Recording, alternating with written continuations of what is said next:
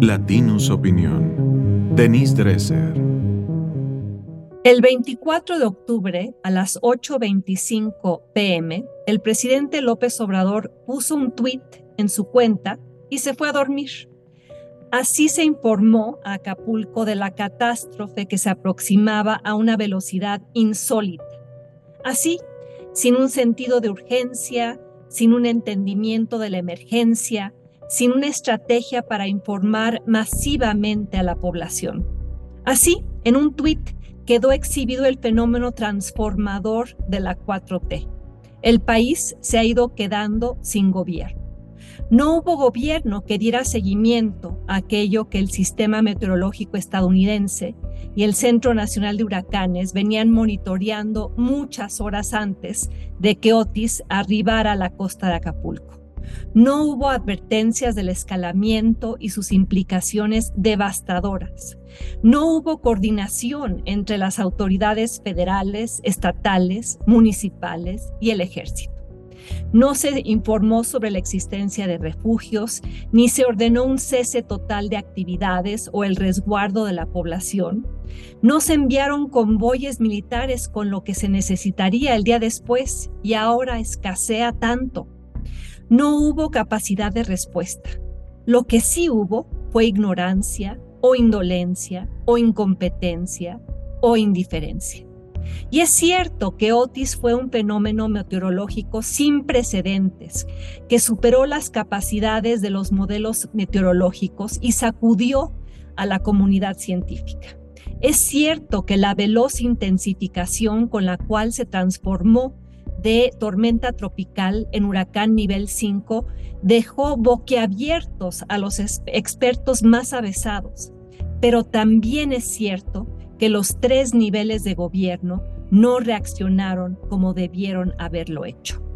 AMLO tuiteó, Evelyn Salgado desapareció, protección civil se escurrió, el ejército se paralizó y Acapulco pagó el precio.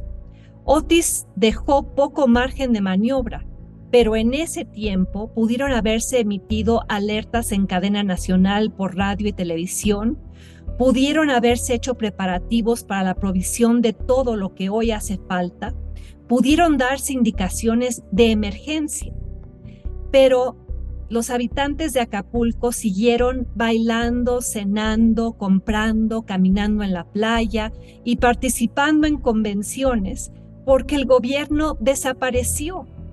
El Estado, ese elefante raquítico que AMLO criticaba, acabó atascado en el lodo sin la capacidad de proveer un teléfono satelital, enviar helicópteros militares para trasladar al gabinete, inspeccionar la zona, comunicar qué estaba sucediendo y quién estaba al mando.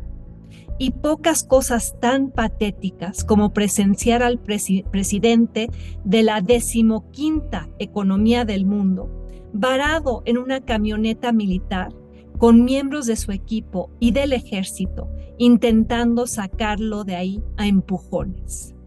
Ese es el legado de cinco años de recortes, despidos, desaparición de protocolos y desprofesionalización de la administración pública. Ese es el impacto de no limpiar el Fonden y tan solo sustituirlo con un programa que ahora dicen que tiene 18 mil millones de pesos usados a discreción. La falta de previsión, la falta de planeación, la falta de operación han acentuado la debacle. El desmantelamiento del Estado magnifica los desastres naturales y sanitarios. Los malos manejos o la politización intensifican los daños, obstruyen la ayuda, incrementan el número de muertos y profundizan el dolor. Fue lo que pasó con Trump y el huracán en Puerto Rico. Es lo que ha sucedido con AMLO en Acapulco.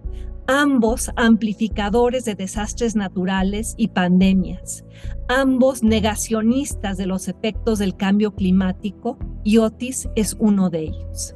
Y señalar los costos de la gobernanza garrafal en tiempos de crisis no es señal de politiquería, como dice el presidente, ni de falta de solidaridad, exigir que las autoridades actúen de manera eficaz no parte de un afán adversarial o de lucro político.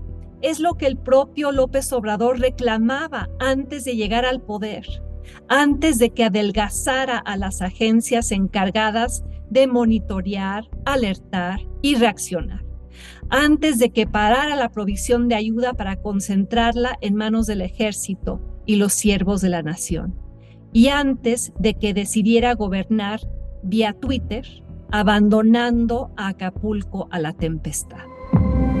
Esto fue una producción de Latinus Podcast.